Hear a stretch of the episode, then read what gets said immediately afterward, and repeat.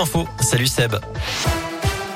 Salut Cyril, salut à tous. À la une de l'actu, ni confinement, ni couvre-feu pour contrer la cinquième vague. Olivier Véran a pris la parole tout à l'heure pour faire le point sur la reprise de l'épidémie de Covid qui progresse en France comme ailleurs en Europe.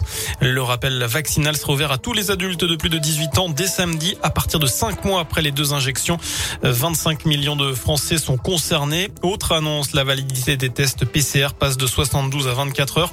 Ceux qui ne sont pas vaccinés et qui veulent bénéficier du pass sanitaire devront donc se faire tester tous les jours sauf pour les personnes qui a contact ou avec une ordonnance. Olivier Véran a également insisté sur le respect des gestes barrières, y compris le port du masque, même entre personnes vaccinées. Un nouveau traitement doit arriver début décembre, un antiviral sous forme de comprimé qui sera vendu en pharmacie. Et puis au chapitre de l'école, il n'y aura plus de fermeture systématique de classe dès le premier cas de Covid dans le primaire, c'est ce qu'a dit Jean-Michel Blanquer. Un dépistage systématique de toute la classe aura lieu et seuls les élèves présentant un test négatif pourront revenir en classe.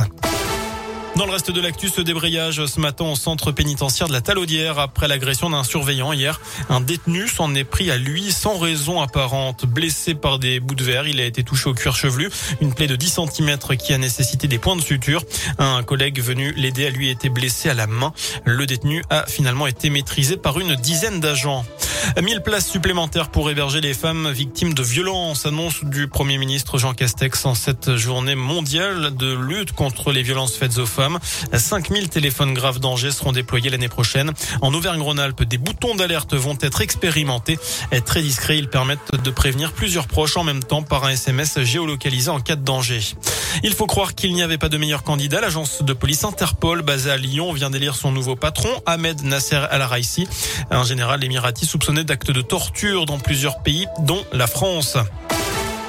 Une journée de fête aujourd'hui à Saint-Galmier, comme tous les 25 novembre. On célèbre la Sainte Catherine avec plusieurs milliers de personnes attendues ce jeudi. Des dizaines de forains, de bovins, encore de chevaux sont là également pour cette tradition sur la commune.